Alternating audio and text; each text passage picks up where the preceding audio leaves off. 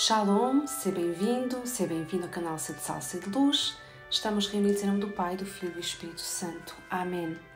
Escuta Israel, o Senhor nosso Deus é o único Senhor. Amarás o Senhor com todo o teu coração, com toda a tua alma e com todas as tuas forças. E amarás o próximo como Jesus nos amou. Faz isto e serás feliz. Mandai, Senhor, o vosso Espírito e tudo será criado e renovareis a face da terra. Então, eis-nos aqui nesta, nesta última meditação para deste retiro da boa morte. Já falámos sobre várias coisas, já meditámos. Se calhar houve coisas que tocaram o teu coração, outras que te incomodaram, ou talvez nada te incomodasse, nada te falasse. Talvez o teu coração ainda esteja impermeável, ainda não se deixe permear assim tanto pela radicalidade do Evangelho, mas convido-te agora a dispor todo o teu ser, a tua inteligência, a tua memória, a tua vontade, para acolheres aquilo que o Senhor tem para te dizer através de mim, porque mais importante do que eu é aquilo que o Senhor tem para te dizer. Então, que o Espírito Santo fale através de mim ao teu coração. Ontem nós falávamos sobre alguns parágrafos do Catecismo da Igreja Católica em que é abordado o tema da morte. Né? Se com Cristo morremos, com Cristo ressuscitaremos, para mim morrer é lucro. Né? Enfim, vários parágrafos do Catecismo da Igreja Católica que vão falar um pouco sobre a morte cristã, que é a morte para um cristão. Nós dizíamos que a morte não é uma tragédia, não é uma maldição. Em Cristo, a morte torna-se uma bênção. Em Cristo, a morte torna-se uma porta que se abre para a vida eterna. Hoje, gostaria de meditar um pouco contigo a partir de uma passagem do Evangelho de São Mateus e de, de me questionar, de te questionar uh, sobre a, a radicalidade do nosso seguimento de Jesus. Nós dizemos que somos cristãos, católicos, e Jesus propõe-nos sempre a radicalidade. O que quer dizer isto? Quer dizer que não quer um, coração dividido. Ou somos de Jesus ou não somos de Jesus. E isto em todas as áreas da nossa vida. E aí está o grande desafio de ser cristão. Não é, não é só ser cristão católico quando estamos na missa, é também cá fora. Não é? Esse é o nosso grande desafio. Então, para iniciar, convido a pegar na tua Bíblia, no Evangelho de São Mateus, no capítulo 16, versículos 24 e 26, que eu vou passar a ler. Mateus 16, 24 a 26. E na minha Bíblia, a Bíblia de Paulos, tem um título Bíblia, Paulo, difusora bíblica, aliás, tem um título: Condições para seguir Jesus. Jesus disse então aos discípulos: Se alguém quiser vir comigo, renuncie a si mesmo, tome a sua cruz e siga-me. Quem quiser salvar a sua vida, vai perdê-la. Mas quem perder a sua vida por minha causa, há de encontrá-la. Que aproveita o homem ganhar o mundo inteiro se perder a sua vida? Ou que poderá dar o homem em troca da sua vida?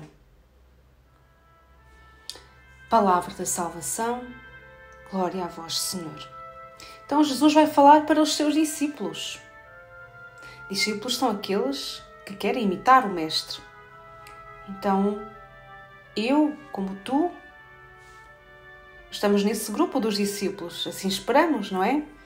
Não estarmos aqui só para marcar presença, mas que o nosso coração esteja verdadeiramente aberto, disponível a aceitar Jesus e a seguir Jesus, a seguir os valores do Evangelho, a é? ir contra a corrente. Então Jesus vai falar para os discípulos, para mim e para ti, e vai falar das condições para o seguir. Vai falar em três coisas. É? Se alguém quiser ir com ele, atrás dele, primeiro deve renunciar a si mesmo e tomar a sua cruz e depois segui-lo, colocar-se em movimento. E vai-nos falar então disto, desta, desta, deste antagonismo, poderíamos dizer assim, de quem quiser salvar a sua vida há de perdê-la. Esta lógica de Deus que não tem nada a ver com a nossa lógica, é? nós só achamos que ganhamos vida quando estamos a ganhar qualquer coisa, quando temos algum lucro. E o Evangelho é todo o contrário. Fala-nos de lucro quando nós perdemos. Então é isso que Jesus vai dizer aqui. É? Quem quiser salvar a sua vida vai perdê-la. Mas quem perder a sua vida por minha causa há de encontrá-la. Então Jesus não nos esconde nada. Jesus ele é muito direto, não esconde nada. Nós às vezes é que não queremos ver. E nesta semana em que falávamos, em que falamos sobre morte, preparar-se para morrer bem, eh, falámos em várias coisas, desentulhar-se, separar-se das coisas que não usamos mais, sobretudo desentulhar o nosso coração. Muitas vezes é fácil desentulhar a nossa casa. O mais difícil é desentulhar o coração, é converter o coração. Ou melhor, deixar que o Espírito Santo o converta. Então, a morte é uma separação, né? separação do corpo e da alma. A morte é um desapego, é um deixar ir, né? quer queiramos, quer não. Todos vamos ter que nos desapegar, desapegar desta vida, desapegar das pessoas, desapegar das coisas. Isto para nós não é uma novidade. Né? O retiro da boa morte é uma proposta, é uma proposta de vida de desprendimento, vida de desprendimento, de desapego, ou seja, de se desapegar daquilo que nos impede de ser mais de Deus, de ir mais para Deus. Porque uma, uma ave que está presa por vários fios não consegue levantar voo. Quando nós queremos subir a uma montanha muito alta, nós não podemos levar muitas coisas na mochila. Aliás, o segredo é levar somente o essencial. Então, nesta mochila que nós levamos para subir até este monte e no cimo do qual está Jesus, nós vamos ter que ir descarregando, tirando o que é supérfluo da nossa mochila, da nossa vida, do nosso coração. Muitas vezes vamos viver este desapego das pessoas que amamos, mesmo que elas estejam vivas. Jesus vai nos dizer que aquele que amar mais pai ou mãe, esposa, filhos, em até a própria vida, mais do que a ele, não é digno dele, não é digno de ser seu discípulo. Quer dizer, colocar Jesus no centro da nossa vida, a prioridade da nossa vida. Primeiro Jesus, depois as pessoas, depois as coisas. E quantos de nós, a começar por mim, vivemos uma forma desordenada de amar? Vivemos um amar que é mais reter, não deixar ir, um amor que é um apego, uma desordem, possessividade. Quantos de nós têm os filhos ou os pais ou os esposos como, como deuses? Colocam-nos no lugar de Deus, como se eles fossem tudo na vida deles, como se a razão de viver deles fosse, fossem os filhos ou fossem os pais ou os esposos. E isto está errado, porque o primeiro mandamento é amar a Deus sobre todas as coisas e nós começamos a descambar logo aí, porque vamos colocando outras pessoas no lugar de Deus. E muitas vezes, quando essas pessoas que nós colocamos no lugar de Deus desaparecem, morrem, seja novas ou velhas, nós revoltamos-nos, perguntamos, a, perguntamos a Deus: porquê, Senhor, porquê que o levaste? Porquê que só deixas ir embora as pessoas novas? Bem, nós questionamos Deus como se nós tivéssemos o direito de questionar Deus. Quem somos nós para questionar Deus? Nós somos pobres criaturas. E colocamos-nos tantas vezes no lugar de Deus, hein? a julgar Deus, a, a querer corrigir Deus, a achar que sabemos ma mais e melhor do que Deus o que é melhor para nós e para os outros. Então, quando nós colocamos as pessoas no lugar de Deus, nós não aceitamos a perda. Não aceitamos que elas partam, que elas morram, porque nós queremos ser donos delas, como se fosse uma propriedade privada nossa. Queremos ser donos das pessoas e até donos de Deus. Isto significa que não devemos amar? Sim, significa que devemos amar as pessoas como Jesus amou. Significa que devemos amá-las sem que elas se tornem deuses para nós. Amar sendo livre, porque quem é apegado às pessoas de uma forma desordenada não é livre para amar a Deus, nem para amar os outros como Jesus ama.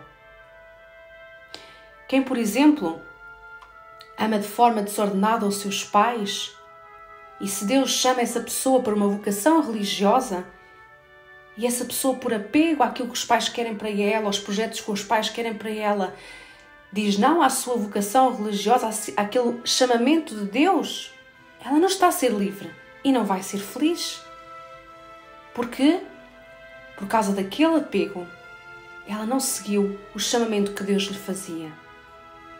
E quantas vezes os pais, apegados aos filhos, a projetos que tinham para eles, não deixam os filhos livres para seguir uma vocação religiosa ou até uma vocação matrimonial. Não aceitam perder os filhos. E quantos casamentos muitas vezes terminam ou até estão mal justamente por causa desta intromissão dos pais? Então, todas as pessoas que nós amamos um dia vão partir. E nós precisamos de nos preparar para isso, viver já este desapego interior. O que vem ao teu coração quando pensas na morte das pessoas que amas? Que é que isso provoca em ti? Se és pai, se és mãe, como é que amas os teus filhos? Ama-los com o amor doação que deixa livre? Ou ama-los com amor possessivo, controlador, sempre com medo de os perder, sempre com medo que tenham acidentes. Como é que amas os teus filhos? Como se fosse uma propriedade tua?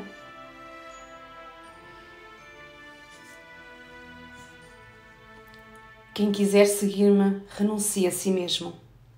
Desapegar-se de nós mesmos, desapegar-se de mim mesma, da minha vida. É quem quiser ganhar a sua vida, há de perdê-la. Nós sofremos todos de, um, de uma doença espiritual que se chama avareza. E a avareza não é só o apego ao dinheiro.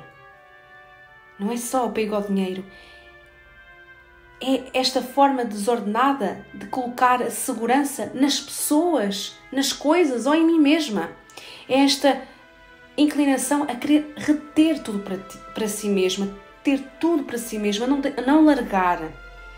Então, esta esta doença espiritual leva-nos a ter medo de perder, porque nós colocamos a nossa segurança noutras coisas, noutras pessoas que não Deus. Então hoje precisamos nos questionar quem são os nossos apoios, as nossas seguranças. Sou eu mesma? É a minha saúde? São as minhas capacidades intelectuais? É o meu trabalho? É o meu corpo? Quem é hoje a minha segurança. Por mais seguros de vida que nós façamos, isso não vai acrescentar nem um só dia à nossa vida. Os seguros de vida não são para nós, são para os que ficam. Nós temos é que assegurar a nossa vida eterna. E isso não é possível sem colocar Jesus no centro da nossa vida. Tantas vezes nós temos medo de perder a nossa vida e por causa disso vivemos debaixo do medo das doenças, a super proteger-nos. Isso não quer dizer não cuidar da saúde, mas quer dizer também aqui temperança, sabendo que o nosso corpo é frágil e que tarde ou cedo nós vamos sofrer alguma doença.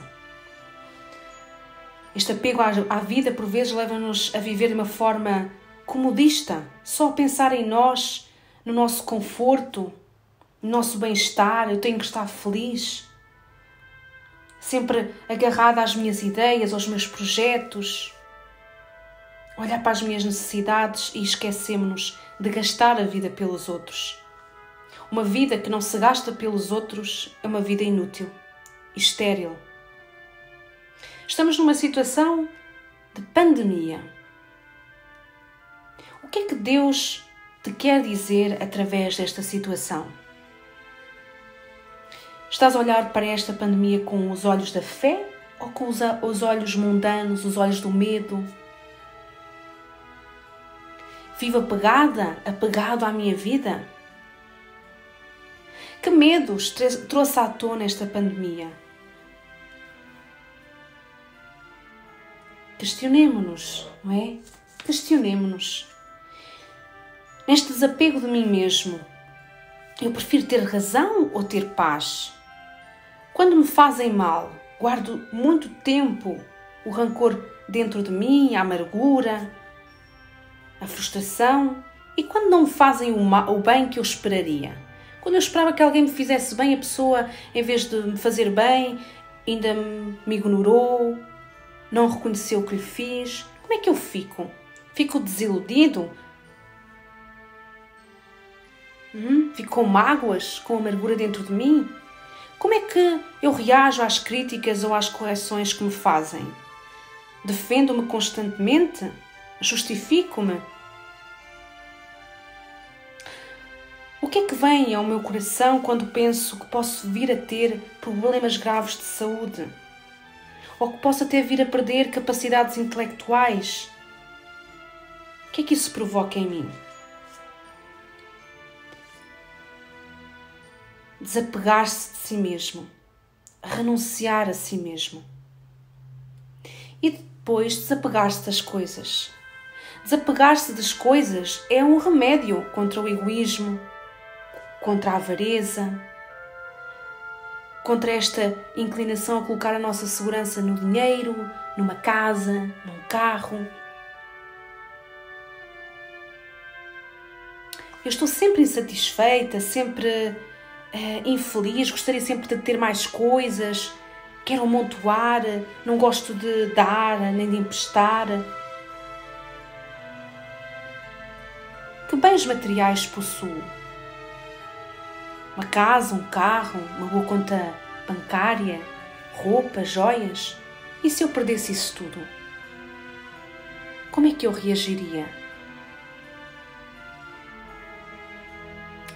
Muitos podem dizer que não têm apoios, a não ser Deus, que não têm nenhum destes apegos que eu falei aqui. Mas quando nós dizemos isso é porque não nos conhecemos. E nós só vemos que estamos apegados quando estamos na iminência de perder aquilo que estamos agarrados. Na iminência de perder alguém, nós muitas vezes revoltamos-nos. Quando perdemos algum bem material, nós revoltamos, reclamamos, murmuramos.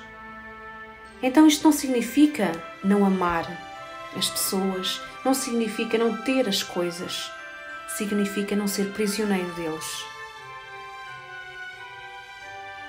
Então todos os apoios, todos os apegos que nós temos vão desaparecer um dia. E se o nosso apego maior, se a nossa segurança não for Deus, quando os outros apoios desaparecerem, nós vamos nos revoltar e enlouquecer. Enquanto Deus não for o centro da nossa vida, viveremos inquietos, infelizes, perturbados. Jesus desapegou-se de tudo, até da sua divindade. Ele não se valeu da sua divindade, até disso se desapegou para nos abrir as portas da verdadeira vida. Então, quem quiser salvar a sua vida há de perdê-la. Que adianta o homem ganhar o mundo inteiro se vier a perder a sua alma? Os desapegos não é para nos fazerem mal. Os desapegos servem para nós sermos livres, para voarmos mais e mais alto, com mais rapidez para Deus. Então, com este mini retiro, nós quisemos propor-te uma reflexão sobre o teu estado interior e exterior, reavivar a tua fé e a tua esperança na vida eterna em Jesus Cristo, ter a certeza de que se com Ele morremos, com Ele ressuscitaremos. Estamos reunidos em nome do Pai, do Filho e do Espírito Santo. Amém.